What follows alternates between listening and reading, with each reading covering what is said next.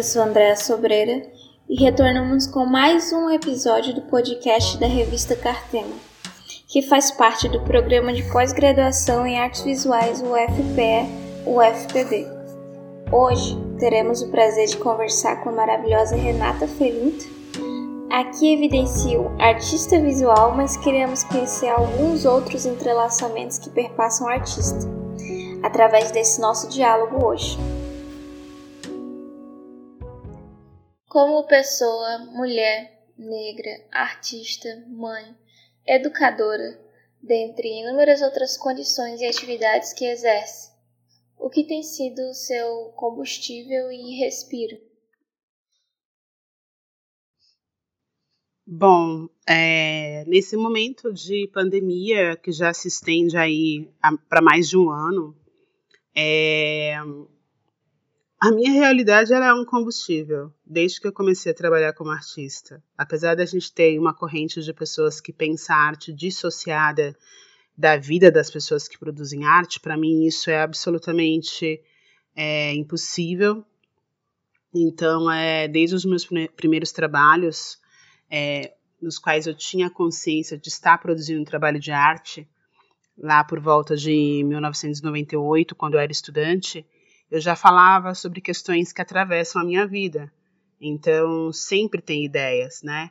Ao mesmo tempo que são essas questões que também são o meu momento uh, de respiro. Porque não que eu acredite que a arte em si é uma forma de, de terapia eficaz para todo mundo. Talvez para algumas pessoas não sejam. E eu também não vejo exatamente como uma terapia mas ela me permite é, colocar em forma, né, em visualidade, alguns pontos que poderiam me sufocar. Então, nesse sentido, eu considero também que no meu exercício é, como artista, tá ali uma forma de, de respirar com mais pausa também, né, com mais calma. Poderia nos falar um pouco sobre a série Afro-Retratos? Construída entre 2010 e 2014, e sobre como a representatividade é uma questão importante no seu trabalho. Afro-Retratos é uma série que eu comecei assim que eu saí de um emprego formal, no, que eu, no qual eu estava já há alguns anos e me dei conta de que eu tinha feito curso de artes visuais, bacharelado especificamente, tinha feito também licenciatura, mas que eu estava trabalhando com gestão. E daí comecei a pensar também sobre questões que sempre estiveram coladas a, aos, a maneira como as pessoas me observam e eu diria que observam as pessoas negras de forma geral no Brasil, e aqui eu não estou falando de pessoas negras que se confundem com pessoas brancas, o que tem sido bem comum, né, pessoas que são socialmente brancas se auto-identificando como negras, ainda que elas não sejam brancas com uma característica fenotípica nórdica, né? Tô falando de gente negra uh, que qualquer pessoa aqui no Brasil vai olhar e dizer que é negra. É, nós somos sempre assim colocados em uma série de subcategorias de negro, né? Então essas subcategorias que nós podemos compreender também como imagens de controle, e constantemente essas imagens de controle se colavam à minha imagem quando as pessoas se referiam a mim. E eu comecei a pensar sobre tudo que não estava nessas definições que os outros me atribuíam, mas que também me constituem. Então, pensando numa formação que ela é feita de fragmentos culturais também. Então, alimentação, por exemplo, de eu adorar sashimi, que é uma comida japonesa, né? Ou ainda de eu ter até um grande conhecimento de música clássica e gostar, por exemplo, de alguns artistas, como é o caso do Chopin. Então, fiquei pensando sobre como nós somos diversos e diversas e essas subcategorias né, que vão organizar na mente dessa pessoa que é racista, apesar dela achar que ela não é é, as pessoas negras, é, como essas subcategorias não cabem a nós, como as nossas subjetividades são amplas e infinitas. Então, afro-retratos são autorretratos, só que a partir da minha imagem de pessoa negra e da multiplicidade de, de gostos, desejos e referências que me constituem como uma pessoa humana, né? Então, Afro-Retratos é um trabalho que fala sobre isso.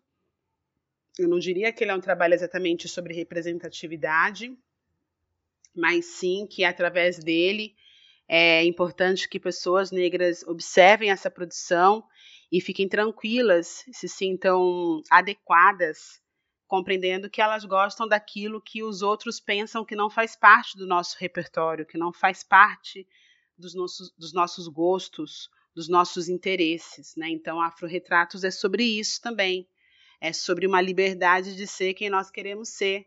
É, e isso é muito importante, porque as pessoas brancas elas se sentem absolutamente autorizadas a gostarem, por exemplo, de mangá, de samba e candomblé, a tomarem, a fazerem uso, né, recreativo muitas vezes e não espiritual de ayahuasca, por exemplo. Aqui estou dando só algumas referências, né?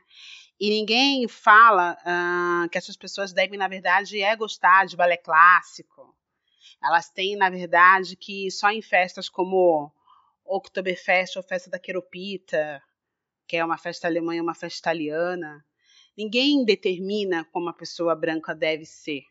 Não existem imagens de controle e estereótipos criados para controlar ou ridicularizar a pessoa branca. E na medida que não existem, porque não existe racismo reverso e porque os outros grupos étnico-raciais estão tão ocupados se defendendo da, dos ataques diretos e indiretos da população branca, que eu acho muito estranho muitas vezes quando as pessoas não se dão conta disso, né?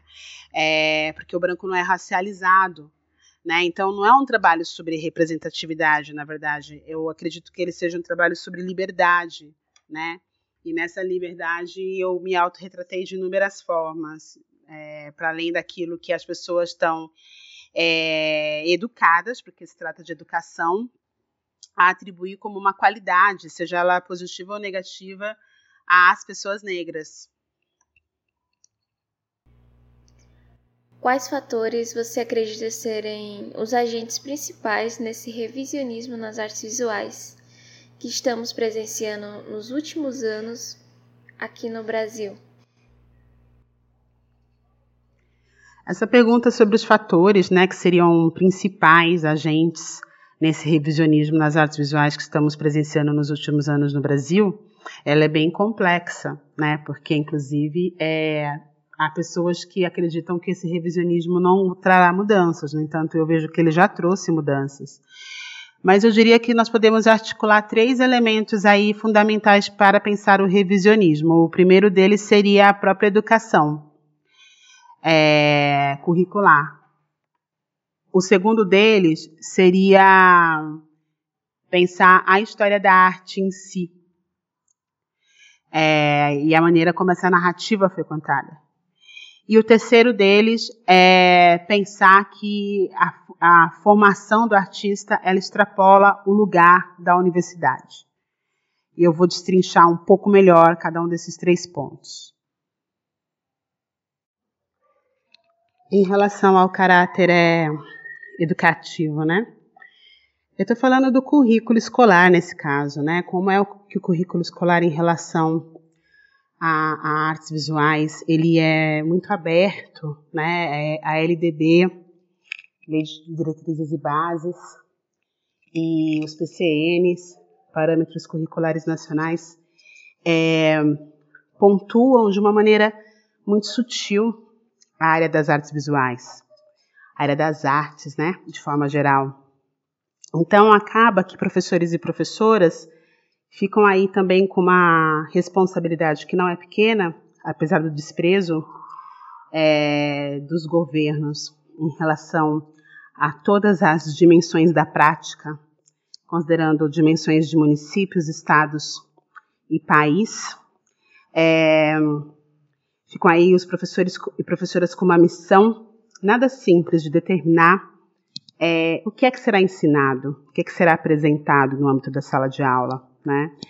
E muito recorrentemente, na, no receio de incorrer em algum tipo de erro, não se inova, né? E permanecemos mencionando os mesmos movimentos artísticos a partir de um seleto grupo de pessoas artistas.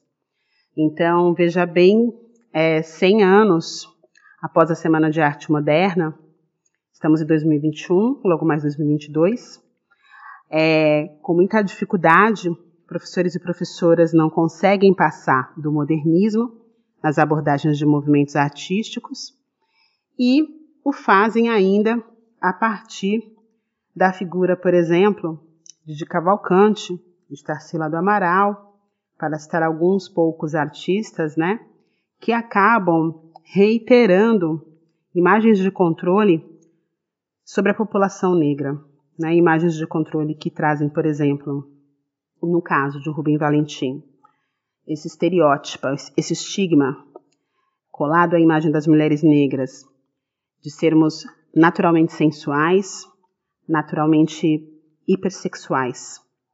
E o mesmo diria em relação a representações muito recorrentes é, sobre a pessoa negra que a colocam num lugar de incivilizado e selvagem e que estão materializadas visualmente em obras como A Negra, da Tarsila do Amaral, cuja mulher aparece no ambiente natural e desnuda.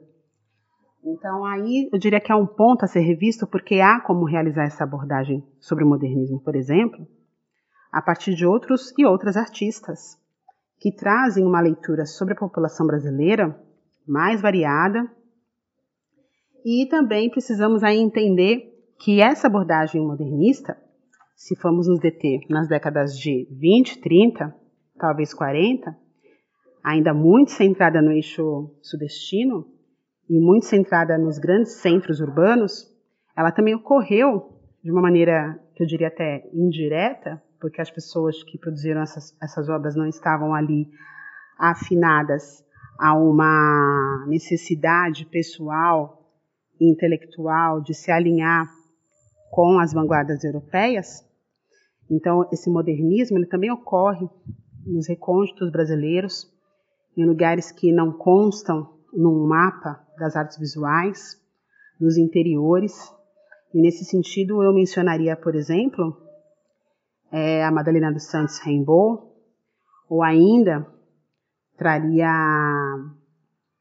a figura de Maria Auxiliadora da Silva como mulheres que vão ter uma produção marcada nas décadas de 60 e 70 e que seria, sim, é, uma leitura ainda em diálogo com o que nós chamamos de modernismo. Né? Então, o modernismo não pode ser só compreendido como o que aconteceu em 22, até porque nós temos informações anteriores a 22 é, de artistas que trouxeram para cá uma visualidade que dialogava com essa produção artística de vanguarda europeia.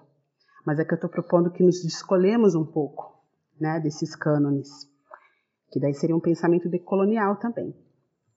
Então, em relação à educação e ao currículo, cabe a nós, professores e professoras, dentro das nossas possibilidades, uma pesquisa que renove o olhar para o que ensinamos, para o que levamos para nossas estudantes e nossos estudantes dentro da sala de aula. É, e daí, pensando em história da arte, também é pensar em registros que também extrapolem as escolas, os estilos e movimentos e que identifiquem, por que não, artistas que não têm produções que possam ser encaixadas em características e conceitos previamente delimitados né? Então, caberia a nós também aí desenvolver textos e narrativas que não foram escritos. E nós temos, nós temos que ter a consciência de que há muito ainda que escrever. Não está tudo dado, não está tudo imutável, não está tudo definido para todo sempre. Essas mudanças são parte das nossas ações. Em relação à formação do artista, isso eu diria que eu tive que aprender também. Eu fui me desconstruindo. A escola, ela funciona dessa maneira, né? Ela nos formata, de uma maneira até violenta, nas quais os nossos conhecimentos trazidos das nossas casas, das nossas comunidades, eles são, de forma geral, se não estiverem em diálogo com conhecimentos hegemônicos, ignorados, por vezes até depreciados, se nós formos pensar em culturas indígenas e culturas africanas, quando levadas por crianças para a sala de aula, a partir das suas referências, a partir das suas vivências, são até ridicularizados por professoras e professores absolutamente despreparados, sem uma formação humanista da arte como uma expressão humana inerente a diversos grupos humanos, independente de terem tido ou não contato com é, a Europa como civilizadora, é, tendo em vista aí a, um, um, único modelo né, de, de civilização entendido para essa Europa. Então, eu diria que a formação da pessoa artista ela também tem que ser entendida de uma maneira muito mais ampla, mais cheia de possibilidades de caminhos é, distintos percorridos para se chegar no ofício de artista do que a gente tem compreendido. Então, isso eu tive que é, me reeducar para pensar dessa maneira, porque a universidade não é o único caminho de formação da pessoa artista. Apesar da maioria das pessoas artistas que nós estudamos terem passado por esse lugar que é a universidade, principalmente pensando aí no século 20 e 21, e anteriormente terem passado por academias de arte. É, então é fundamental pensarmos que a nossa formação, a nossa educação como pessoa artista, ela está sujeita e circunscritas em realidades distintas também. E isso precisa ser reconhecido precisa ser legitimado, e é por isso que eu falo da, das narrativas escritas, né? E também como é que essas narrativas escritas podem alimentar os currículos, né? De quem formula material didático e paradidático, de quem ministra aula na escola, seja no ensino fundamental 1 e 2, médio, ou nas universidades, né? Então, aí eu diria que a gente tem um tripé, que para mim é muito importante. É, que é pensar a educação da sala de aula voltada a crianças até a adultos, pensar que materiais que são acessados, que estão aí inscritos numa linha do tempo, é, e a própria linha do tempo nós precisamos questioná-la, né? Porque podemos entendê-la aí como um rizoma, ou melhor, e mais poético, como uma árvore com raízes, com tronco desses troncos, inúmeros galhos, inúmeras folhas e frutos e sementes. E a pessoa artista formada em, em contextos distintos, nem melhores e nem piores, mas distintos. Então, assim, só para ficar no início da conversa sobre revisionismo, sem grandes aprofundamentos, eu diria que esses três eixos eles são imprescindíveis para organizar a revisão da qual nós estamos falando, porque ela não pode se referir só aos escritos sobre história da arte e às pessoas que estão dentro do lugar que nós chamamos de academia. E daí não estou falando nem de lugar físico apenas, mas de um lugar onde inclusive há intelectuais que não estão com alguma vinculação a universidades.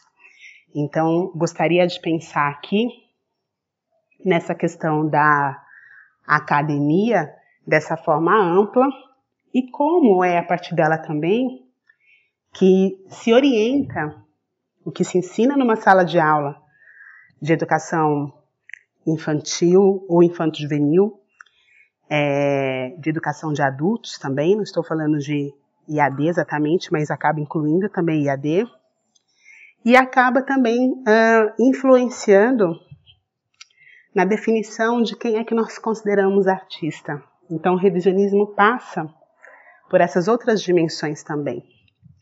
Não só pelo que se escreve sobre história da arte e como se escreve e a partir de que parâmetros, né?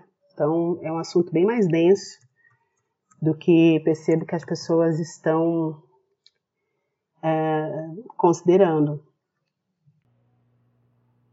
Como você acredita que a academia hoje lê o afeto e partilha de experiências humanas dialogadas com a produção de conhecimento, a partir da sua prática enquanto docente? Bom, a academia é um lugar extremamente impessoal, né?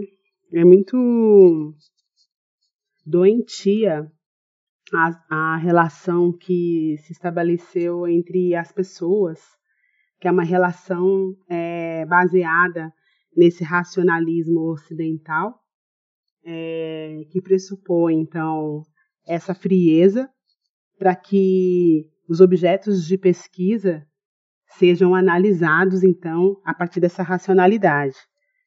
Ora, é um lugar de, de, de criação, de aprofundamento, de ampliação, de revisão, como foi colocado na pergunta anterior, de um conhecimento que foi é, articulado, investigado, pesquisado, fundamentado por seres humanos mas no qual é, o afeto, né, como uma é, característica das relações humanas duradouras, está excluído, né, totalmente. Então, não é raro escutar, por exemplo, é, narrativas de pessoas que são verbalmente agredidas por docentes ou vice-versa, mas esse autoritarismo que alguns colegas, algumas colegas confundem com autoridade nessa relação que é extremamente vertical de quem manda e, e a pessoa que obedece, de quem tem conhecimento e de quem precisa receber esse conhecimento. Esse tipo de relação, para mim, é uma relação que expressa o que o Alberto Guerreiro Ramos vai chamar de patologia do branco, patologia social do branco brasileiro. É, e o branco brasileiro é, tem como referência o branco europeu é, e estadunidense, que estabeleceram que as relações no âmbito do mundo do trabalho e da pesquisa precisam se dar dessa maneira. E daí nós temos uma série de intelectuais né, que vão falar que o conhecimento ele pode sim ser desenvolvido a partir de um outro tipo de relação, especialmente pensando que nesse espaço da academia serão recepcionadas a partir dessas revisões e da, das políticas de ações afirmativas, né, das políticas públicas voltadas para minorias políticas, que não são minorias de contingente populacional. Não confundamos as duas coisas. É, e que essas minorias políticas, uma vez que estiveram ao longo do século XX é, excluídas desse processo de ensino-aprendizagem no espaço de ensino superior e, portanto, não possuem familiaridade com ele, porque muitas vezes são as primeiras pessoas das suas famílias a ingressarem nesse ambiente, essas pessoas precisam ser acolhidas, elas precisam ser letradas, elas precisam ser escutadas, é, em relação às suas dúvidas, em relação aos seus estranhamentos. Isso não pode ser tratado é, de forma ridicularizante, como eu vejo alguns colegas, algumas colegas tratarem. Então, eu fico pensando muito sobre isso, né? A, a academia como lugar físico, como universidade, é um espaço que acolhe pouco, e essa falta de acolhimento ela interfere diretamente no ensino-aprendizagem, nos processos de ensino-aprendizagem de jovens adultos e de adultos mais experientes que ingressam nesse local para poderem se aprimorar profissionalmente e encontrarem aí melhores oportunidades de formação, de trabalho, etc. E eu tenho pensado muito sobre isso, né? É, qual que é o papel desse espaço, qual que é o meu papel como docente, que partilhas que eu posso realizar com as minhas estudantes, com os meus estudantes, o que eu preciso separar e preservar como espaços que ainda precisam ter limites bem definidos, mas também como posso e devo me aproximar de outras realidades, realizando aí intersecções possíveis entre o que eu vivi estando naquela faixa etária e vivendo uma experiência similar e o que essas pessoas estão vivendo, né? Considerando que eu sendo de São Paulo e estando aqui no Cariri, existe inclusive uma diferença que ela se dá no âmbito étnico-racial, socioeconômico também e geográfico.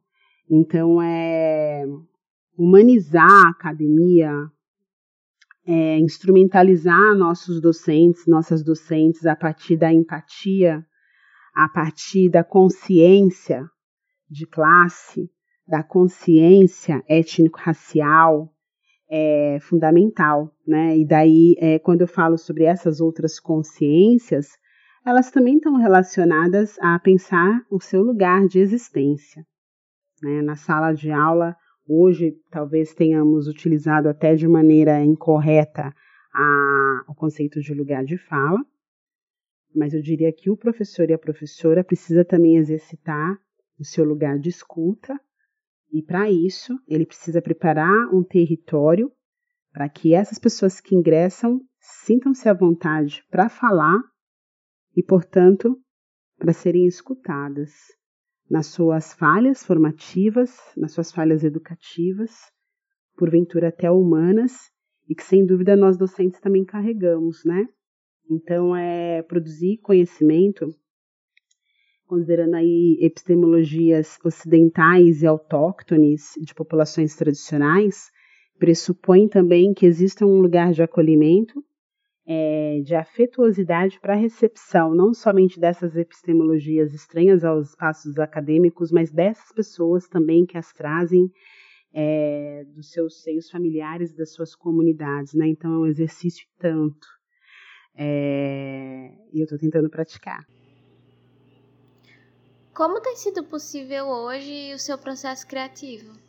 Visto que estamos em um cenário complexo de inúmeras fragilidades e problemáticas acionadas com a pandemia que se segue. Como eu falei na primeira pergunta, talvez eu tenha até me antecipado, né, e respondido um pouco dessa, dessa outra pergunta na primeira. É, a minha vida é meu processo de criação. Então, às vezes, eu não consigo sentar, e eu não estou romantizando, tá? Acho que isso é importante também colocar. É, na verdade, algo que eu realizei na minha mente é que na configuração do mundo atual, desse mundo no qual eu nasci, nessa época, é, nos contextos que, que eu vivi, que eu tenho atravessado por conta do corpo que eu ocupo, da pessoa que eu sou e que fui me tornando essa pessoa e que para mim é importante estar em transformação e não estar feita e finalizada, né?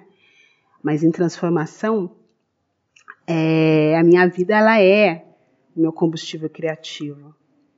E a criação, ela é o meu respiro.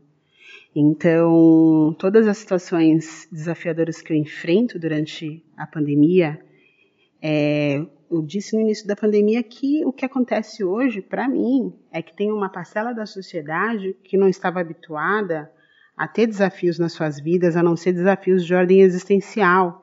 Então, o impacto da pandemia para uma parte das pessoas, que são as pessoas que podem falar, que são escutadas, que têm voz, é, que é amplificada pelos, pelos meios de comunicação, por algumas mídias, por alguns lugares que essas pessoas ocupam, elas trouxeram aí uma, uma sensação é, de um aprisionamento ou de uma limitação com a qual nós de grupos marginalizados socialmente já convivíamos, né? Então, sendo muito sincera, o momento da pandemia, hoje, para mim, ele é um momento que, que tem uma limitação social de circulação para mim, Renata, mas todos os outros desafios, como mãe solo, num lugar onde eu não tenho familiares, num lugar onde eu saio para comprar algo no supermercado e as pessoas me olham me entendendo como estrangeira na minha própria terra, né?